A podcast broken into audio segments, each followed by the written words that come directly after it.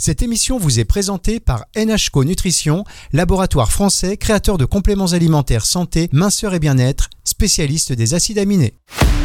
La sphère neuro, Célia Morès, sur Nutri Radio. Célia Morès sur Nutri Radio, bonjour. Bonjour Fabrice, comment vas-tu? Ben ça va et toi Célia? Je remarque votre euh, épanouissement là sur Nutri Radio, on me, on me donne des retours, mais Célia c'est de la folie, on comprend tout. Bravo ah bah écoutez, j'en suis ravie. Si les gens comprennent, c'est un petit peu le but de ces émissions et des messages que je veux faire passer. Hein. C'est justement vulgariser sans trop pour que tout le monde puisse comprendre, mais en ayant des informations qui se basent quand même sur des données scientifiques et assez précises. Euh, voilà, parce que sinon, euh, il n'y a pas d'intérêt à donner des informations que l'on trouve sur n'importe quel site euh, internet. Euh. Voilà, ou chat GPT, voilà, par exemple. Alors, en plus, ce qui est bien, c'est que la, saison prochaine, on va essayer de, nous faire une petite émission en public, mesdames, messieurs. Vous savez, euh, qu'est-ce que vous en pensez, Célia? Ah, ça serait top. oui, on va le faire. Je le savais, je le savais, je vois votre intérêt. Vous avez l'aventure entre nous. Ça ne fait que commencer, Célia. Je peux vous le dire. Avec nos éditeurs également. Et aujourd'hui, aujourd'hui, nous allons parler du microbiote et de ses secrets. Eh bien, écoutez, totalement Fabrice. Donc, dans premier lieu, c'est vrai qu'on parle beaucoup, beaucoup, beaucoup de microbiote. C'est le sujet à la mode. On entend, j'allais dire, beaucoup de choses, parfois des choses vraies, forcément, des choses fausses aussi, euh, parce que parfois il y a des digressions qui peuvent se faire. Donc en fait, finalement, qu'est-ce que le microbiote? C'est le nouveau terme pour flore intestinale, c'est-à-dire que ça existe hein, depuis euh, des millénaires, si je puis dire. C'est la flore intestinale, notamment, évidemment, donc les bactéries que nous avons dans notre tube digestif. Alors c'est vrai que lorsqu'on parle de bactéries, souvent les gens euh, ont peur en disant mon Dieu, mon Dieu, c'est pathogène, bactéries égale maladie. Non, pas forcément. Il y a effectivement des bactéries pathogènes, des bactéries nocives, négatives. On l'a vu avec les intoxications alimentaires, notamment avec certains types de pizza, etc. Mais on a aussi des bonnes bactéries. Ces bonnes bactéries, on en a besoin, Fabrice, parce que sans ces bactéries, eh bien forcément, on pourrait être en mauvaise santé. Alors, les bactéries, évidemment, il y en a de, toutes sortes, il y a plusieurs familles de types de bactéries.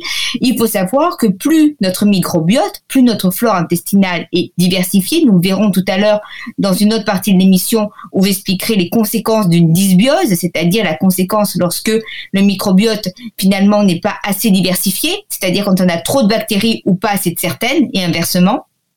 Mais ce qu'il faut savoir, Fabrice, c'est que notre flore intestinale, nos bactéries, communiquent avec finalement notre organisme et notamment notre cerveau. C'est ce qu'on appelle l'axe intestin-cerveau.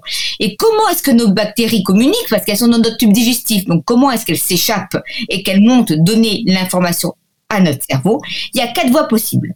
La première, c'est tout simplement par voie sanguine, c'est-à-dire que nos bactéries vont sécréter des métabolites, des substances, des molécules qui vont par voie sanguine, véhiculées par le sang, monter donc atteindre l'organisme, mais aussi effectivement le cerveau en passant cette fameuse barrière hémato-encéphalique qui est effectivement la barrière qui permet normalement de filtrer les informations qui passent de l'organisme vers le cerveau.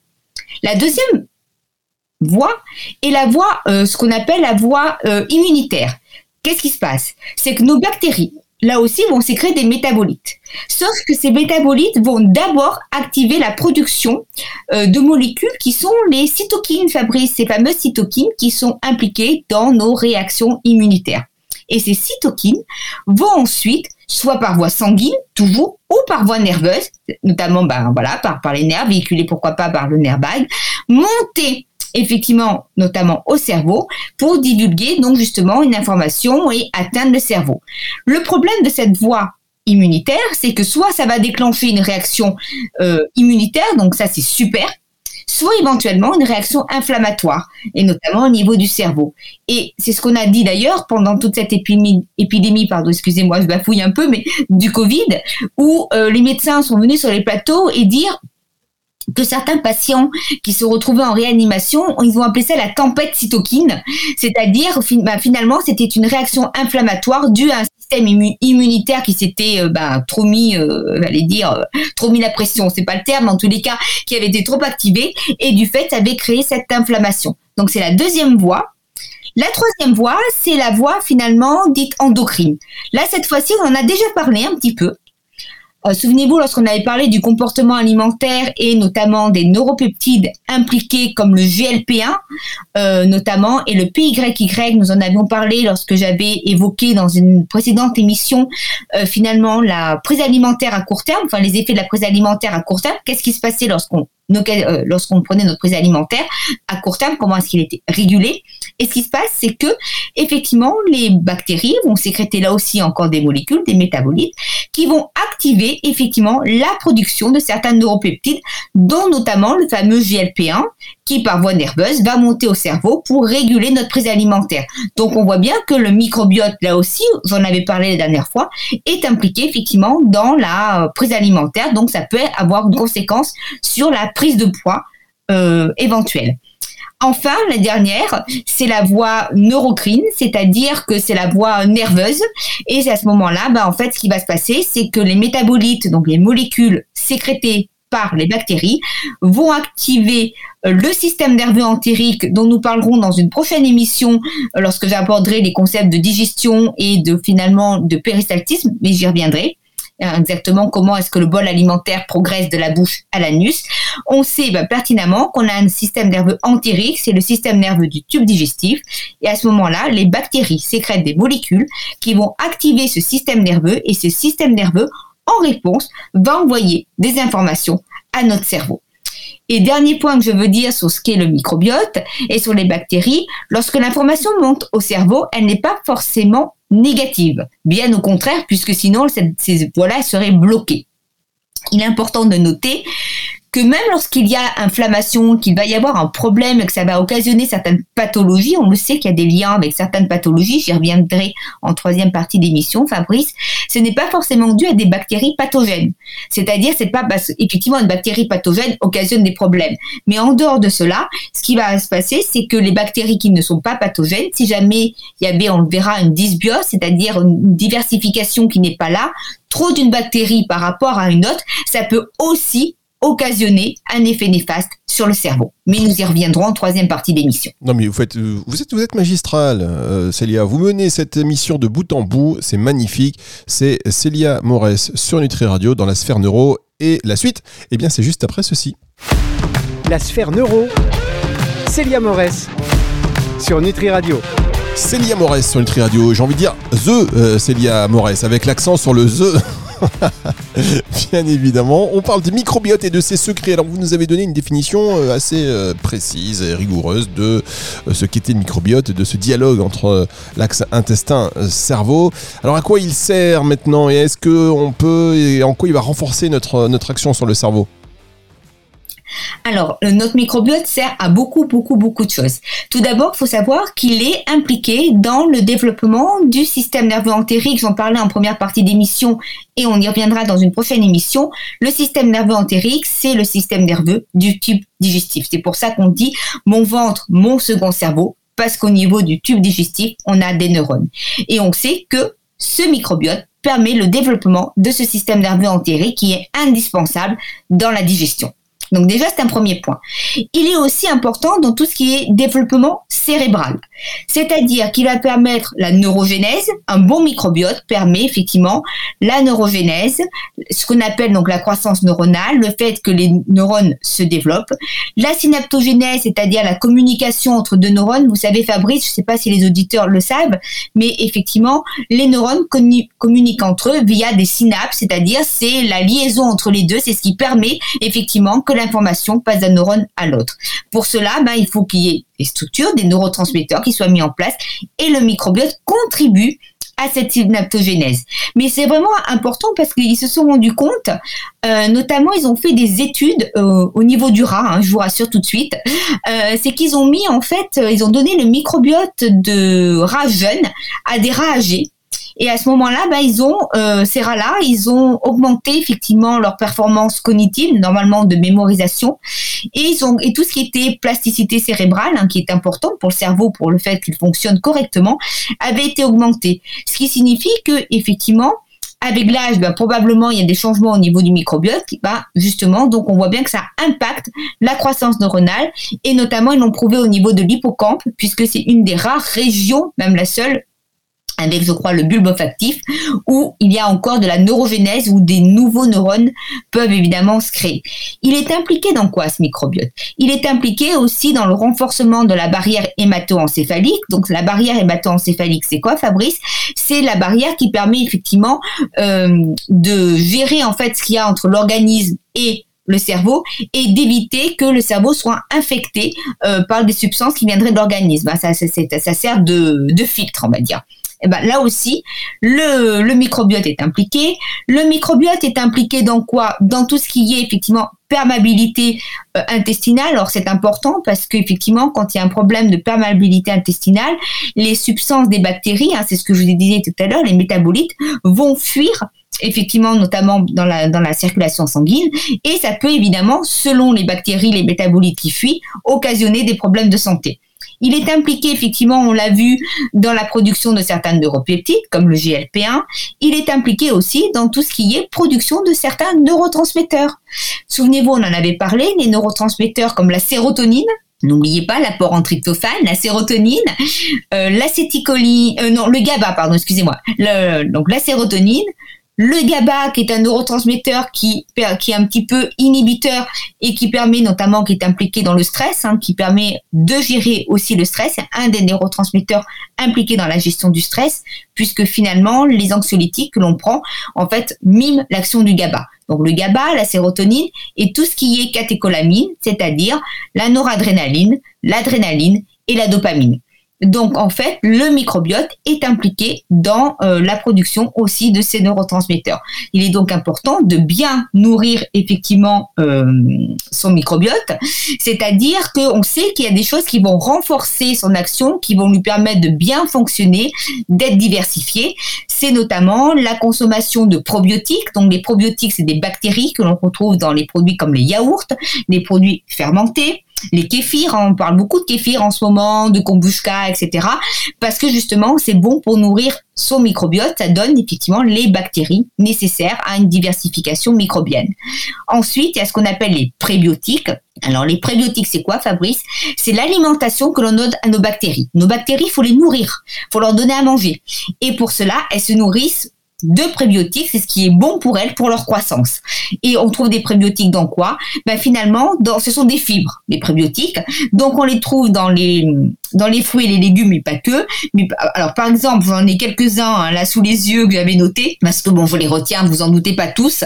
C'est toujours compliqué de retenir tous les aliments, mais il y a les artichauts, les bananes, l'ail, le topinambour, les oignons, les asperges, les salsifis, la chicorée, effectivement, qui seraient bonnes et ce sont des bons prébiotiques, de bonne nourriture pour nos bactéries. À ce moment-là, ça va permettre à notre microbiote d'être en bonne santé et d'être diversifié. A contrario, si on consomme une alimentation trop riche en graisse ou en sucre, donc très hypercalorique en graisse ou en sucre, c'est mauvais pour nos bactéries ça va occasionner une dysbiose microbienne, c'est-à-dire qu'à ce moment-là, il ne sera pas assez diversifié et euh, ça va occasionner des problèmes de santé, des problèmes de plasticité cérébrale avec effectivement bah, nos performances cognitives qui vont diminuer. Ça va se voir notamment avec des capacités de rétention d'informations qui vont euh, notamment diminuer et d'autres types de problèmes de santé.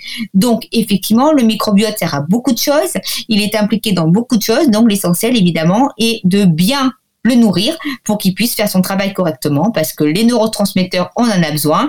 Et effectivement, notre barrière hémato-encéphalique aussi. Et euh, ça nous, il joue aussi un rôle dans tout ce qui est système immunitaire, donc on sait que c'est important.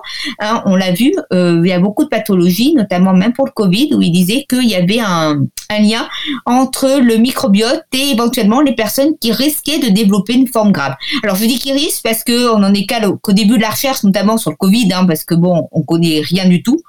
Mais effectivement, il y a eu des études dessus qui ont montré euh, ce phénomène-là. Excusez-moi, je m'étouffe un peu. Et donc, effectivement, c'est ça qui est important de signaler à nos auditeurs. Voilà à quoi sert le microbiote. Donc, il faut réellement, réellement prendre soin de son microbiote. Bien, alors ce que je vais faire, Salia, c'est que je vais vous laisser tousser tranquillement. On va marquer une petite pause et on va revenir pour euh, la dernière partie de cette émission, le microbiote et ses secrets. C'est avec euh, Célia Morès sur Nutri Radio, juste après ceci. La sphère neuro, Célia Morès sur Nutri Radio. La sphère neuro avec Célia Morès sur Nutri Radio. Célia Morès, docteur en neurosciences, euh, qui est également chargée d'enseignement à l'EDNH, École de diététique et nutrition humaine. J'aurais aimé euh, être euh, un de vos élèves, Célia. Ça peut être pas trop tard d'ailleurs. On peut toujours reprendre ses études. Hein. Voilà, on passe par-ci, on passe par-là. Et puis de toute manière, ces émissions chaque semaine avec vous, c'est un petit peu ça. pour apprendre et écouter attentivement ce que vous nous dites. On rappelle que vous êtes également membre membre du comité scientifique du réseau national des centres de gestion du stress. Et on en a bien besoin en ce moment. Euh, j'ai encore oublié quelques casquettes, donc je vais, euh, voilà, membre associé à l'Institut de psychologie, Université de Paris-Descartes. Mesdames, Messieurs, c'est la c'est Nutri Radio. On parle du microbiote et de ses secrets. Vous nous avez expliqué ce qu'était euh, le microbiote, à quoi il servait. on va revenir maintenant sur les, conséquences, on va dire, d'un dérèglement de ce microbiote, si on appelle ça comme ça, ou de dysbiose, les stress, les maladies neurodéveloppement mental, etc., etc. À vous de jouer, Célia. Alors effectivement, lorsqu'on a une dysbiose, c'est-à-dire quand on a un problème que le microbiote n'est pas assez diversifié. Alors tout d'abord, c'est vrai que la question que l'on peut se poser, c'est qu'est-ce qu'un bon microbiote? Le problème, Fabrice, c'est qu'on ne sait pas ce qu'est un bon microbiote parce que finalement, ce qu'on sait, c'est qu'il faut qu'il soit diversifié. Et quand il y a un problème où il y, a trop de certaines bactéries ou pas assez de certaines, enfin et inversement, c'est là où il va y avoir un problème. Mais on est incapable de dire ce qu'est un bon bon microbiote parce que de toute manière, on est tous différents et que euh, finalement sur ça pour l'instant on n'a pas assez de recul. Hein. C'est-à-dire que les études sont aux prémices, on est bien d'accord qu'on ne commence à peine et qu'il y a encore beaucoup beaucoup à explorer. Ce qu'on sait en revanche, c'est que lorsqu'il y a une dysbiose, c'est-à-dire quand on a certaines bactéries qui sont en trop, comme je vous l'ai dit, ou en, ou en moins, on va avoir des pathologies. On l'avait vu lorsque j'avais parlé dans une émission d'obésité, mais il n'y a pas que cela. C'est-à-dire qu'effectivement, vous avez parlé, vous avez utilisé le mot maladie neurodéveloppementale. On sait qu'il y aurait un lien entre le microbiote et euh, le développement de ce qu'on appelle le trouble autistique. Autistique, pardon. Donc euh, l'autisme, mais avec le spectre autistique, parce que finalement, les autistes, ce qu'il faut savoir, c'est qu'il y a plusieurs types. Hein, si on si on regarde un petit peu de plus près ce qu'est l'autisme, il y a plusieurs types d'autisme, plusieurs cas différents. Donc c'est d'autant plus dur de travailler sur le microbiote puisque suivant les symptômes et suivant finalement les caractéristiques cliniques, euh, c'est un spectre. Hein, c'est non pas juste une définition d'une pathologie pure simple. Donc un spectre, ça veut dire qu'il y a plusieurs choses dedans. Et effectivement, le microbiote euh, joue un rôle. Ils se sont rendus compte que apparemment les certaines du moins, les personnes atteintes de ce trouble-là avaient plus de bactéries qui sont les clostridium et qui pourraient donc justement expliquer euh, le développement de certains troubles comme notamment les stéréotypies, ce type de comportement. Les stéréotypies, Fabrice, c'est quand la personne répète un geste de manière, euh, elle n'arrête pas de répéter le même geste. Hein. Par exemple, se taper la tête contre les murs ou faire un même geste de manière récurrente et pendant un certain laps de temps. On va dire ça comme ça pour euh, simplifier. Les spécialistes de l'autisme m'en voudraient, mais pour les auditeurs ça sera plus clair. C'est vrai qu'il y a ce phénomène-là. Il y a aussi les autres types de maladies. Hein. Il y a tout ce qui est anxiété. On sait qu'il y a beaucoup, beaucoup euh, de liens avec l'anxiété, au point que euh, il s'était rendu compte il y a plusieurs années, il y a des médecins qui avaient fait euh, prendre des comment dire, consommer des produits laitiers à des femmes enceintes. Donc les produits laitiers fabriqués normalement dans un yaourt, dans un produit laitier, il y a des probiotiques. Et donc ils avaient fait consommer des produits laitiers à des femmes enceintes et elles étaient moins réceptives aux images négatives. C'est-à-dire qu'ensuite ils leur avaient montré des images positives, neutres et négatives. Et celles qui avaient consommé ces produits laitiers finalement étaient moins réceptives, c'est-à-dire que ces images négatives les perturbaient moins. Idem, dans les années 1910, si je ne me trompe pas, il y a des psychiatres qui avaient fait pour euh, consommer des ferments lactiques pour soigner euh, la mélancolie. La mélancolie, c'est quoi, Fabrice? C'est la dépression grave. Aujourd'hui, on parle de dépression grave. À l'époque, ils appelaient ça la mélancolie. Et effectivement, ça avait montré des effets bénéfiques. Sauf que ces psychiatres, je crois que c'était des psychiatres hollandais, si mes souvenirs sont bons, euh, donc 1910, donc ça, je crois que c'est 1910, hein, à peu près en tous les cas. Euh, si c'est pas 1910, c'est 1920, donc c'est quand même pas tout récent. Et euh, évidemment, leurs confrères s'étaient un petit peu moqués d'eux, et en fait pas du tout, puisqu'on sait aujourd'hui que il y a un lien entre anxiété et microbiote, puisque si on donne finalement le microbiote d'une personne non stressée à quelqu'un qui est stressé, on pourrait faire diminuer effectivement le stress et on, sait aussi qu'il y a certains euh, bactéries, certains probiotiques qui seraient efficaces. Alors je pourrais pas vous citer lesquels parce que souvent ce sont des noms un petit peu compliqués donc euh, ma mémoire faisant défaut et puis ça dépend des études, mais en tous les cas il y a cela. Pareil aussi, Fabrice, pour tout ce qui est euh, schizophrénie. Hein, on sait qu'il y a un lien avec la schizophrénie, puisqu'on sait notamment, par exemple, qu'un des médicaments qui est donné pour soigner la schizophrénie, un neuroleptique, ça a été prouvé chez le rat, l'olanzapine, euh, crée une dysbiose au niveau du microbiote et les personnes qui prennent de l'olanzapine, généralement, prennent du poids. Donc on voit bien ce lien avec euh, le microbiote. Il y a aussi tout ce qui est sclérose en plaques, donc anxiété, je l'ai dit, et il y a aussi tout ce qui est syndrome de l'intestin irritable. Donc beaucoup de gens aujourd'hui souffrent de ce syndrome de l'intestin irritable ou croient en souffrir. En tous les cas, il y a des problèmes à ce niveau-là. Et en dehors du stress, etc., il y a un problème de perméabilité intestinale et on sait qu'il y a aussi des problèmes au niveau du microbiote puisqu'ils sont, ils se sont rendus compte, pardon Fabrice, que en donnant euh, des lactobacilles ou des bifidus, des bifo, bifido, euh, voilà, bifidus, oui c'est ça, en français. Euh, effectivement, il y aurait une amélioration euh, des symptômes pour ces personnes-là. Ça marche pas forcément chez tout le monde, mais en tous les cas, dans certains types d'études, ils ont montré que l'apport de probiotiques diminuait les symptômes négatifs et améliorait le confort des personnes qui se plaignaient moins euh, d'inconfort, on va dire, digestif et de douleur. Voilà, pour euh, résumer, euh, même si, voilà, pour aller à l'essentiel. Bien, et donc on retient que, enfin, parmi tout ce qu'on retient, qu'avant, quand on était dépressif, on disait qu'on était mélancolique. Euh, la dépression grave, oui, c'est ça. C'était euh, en fait, il, il, parlait de mélancolie pour différencier d'une dépression, je pense, qui était un petit peu moins forte. C'est ce qu'ils appelaient la, euh, dépression sévère, et c'était la mélancolie. C'est d'ailleurs, je crois que c'était un terme qui avait été donné par Hippocrate. D'abord, c'est le premier à en avoir parlé de mélancolie, et ça perdurait pendant des années où on parlait de mélancolie. Donc, dans les anciens traités de psychiatrie, on doit encore trouver ce terme de mélancolie qui n'est autre qu'une dépression grave. Eh bien, merci beaucoup, merci beaucoup, vraiment, euh, Célia. On va se retrouver la semaine prochaine et cette émission, si vous voulez la réécouter en podcast, eh bien, ce sera possible à partir de dimanche, 18h dans son intégralité, non seulement sur nutriradio.fr, mais également sur toutes les plateformes de streaming audio. À la semaine prochaine, Célia. À la semaine prochaine, Fabrice. C'est le retour de la musique tout de suite sur Nutri Radio. La sphère neuro, Célia Morès sur Nutri Radio.